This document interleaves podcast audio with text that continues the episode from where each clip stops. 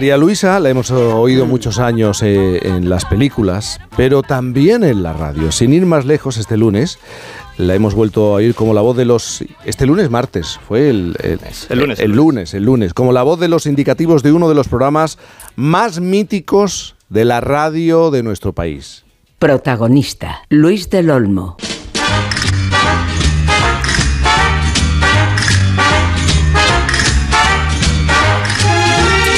Era la voz de María Luisa. Sí, pero la voz de la radio, yo creo que todos estamos de acuerdo, es la voz de Luis del Olmo. Sí, digo porque en 2013 eh, Luis colgó el cartel de cerrado en su mítico programa Protagonistas, aunque sigue muy vivo en la radio. Esta semana su voz ha vuelto a esta casa de la mano del podcast Protagonista Luis del Olmo, una serie documental escrita y dirigida por Diego Fortea que repasa en siete capítulos la trayectoria profesional de Luis del Olmo al frente de este mítico programa. Casi nada, menudo trabajazo. ¿eh? Para esta misión titánica, digo, lleva más de dos años buceando, obsesionado.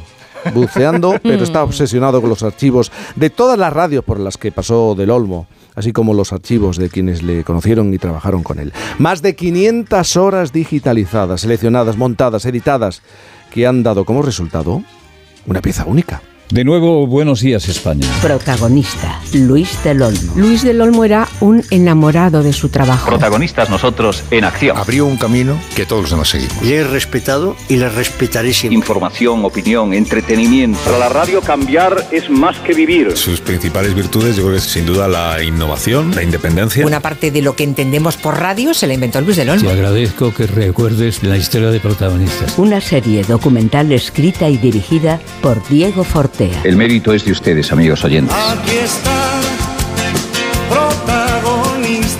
He saludado a Diego Fortea, pero no he dicho que es guionista de más de uno y, guionista de este podcast. Protagonistas, Luis del Olmo. Diego, ¿esto se ha convertido en una obsesión para ti? ¿Era una obsesión para ti? Se ha ido convirtiendo en una obsesión poco a poco a raíz de, eh, ir rescatando grabaciones con Alsina para una sección que hacía en más de uno, mm. Historias de la Radio. Y poco a poco elaborando esa sección, digo, la de cosas que pasaron en protagonistas, pero infinidad de cosas, desde retransmitir a 300 metros bajo tierra en una mina, eh, ponerle un micrófono en el casco a un hombre que probó el primer airbag para moto.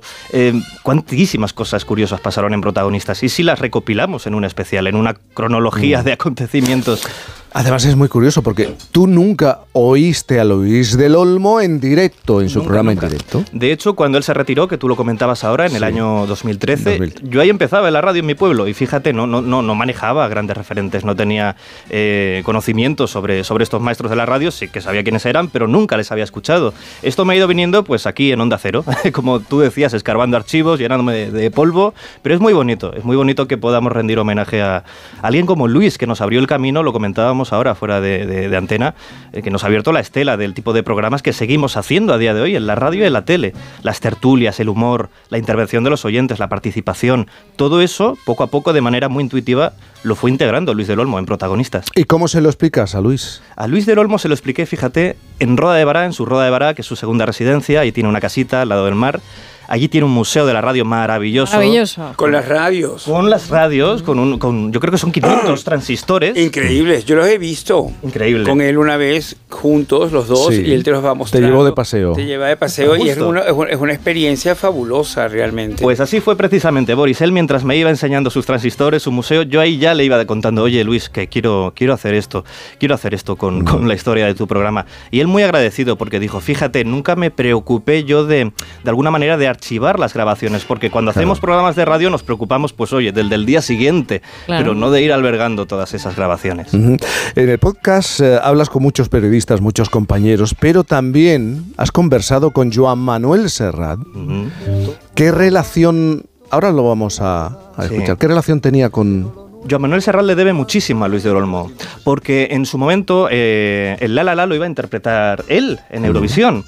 Eh, como al final lo terminó haciendo más él porque bueno, hubo ahí una discordancia, él lo quería cantar en catalán, no le permitieron cantarlo en catalán y aquello le valió un importante veto de, en Radio Televisión Española, de, no poner su música, de no poner sus discos, pero Luis del Olmo, que siempre fue muy atrevido, siguió poniendo su música, siguió poniendo sus discos y claro, Serrat en ese sentido agradecidísimo ya de por vida y ahí se forjó forjó una amistad ya, vamos, hasta hoy. Por eso ha participado en el podcast.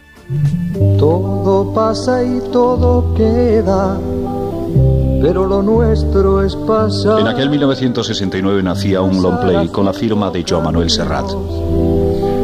Camino sobre la mar. Cantares. Nunca perseguí la gloria, ni dejar en la memoria de los hombres mi canción. Así homenajeaba y recordaba a Serrat, a Machado. Mundos sutiles, ingrávidos y gentiles fue siempre muy valiente y le gustaba experimentar. Sí. Eh, hay algunos momentos, por ejemplo, cuando le abre los micrófonos a los oyentes teniendo a Felipe González. Sí, sí, sí, sí. Además, curiosísimo. Es algo presidente que, de gobierno. que incluso a mí me parece inconcebible a día de hoy.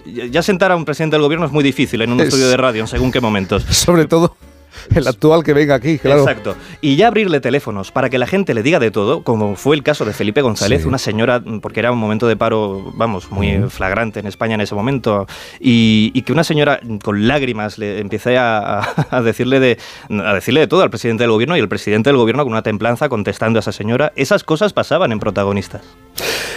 Este lunes se estrena el segundo capítulo. En los 70 también había un periodista de la radio que no se amilanaba ante la censura ni ante nada.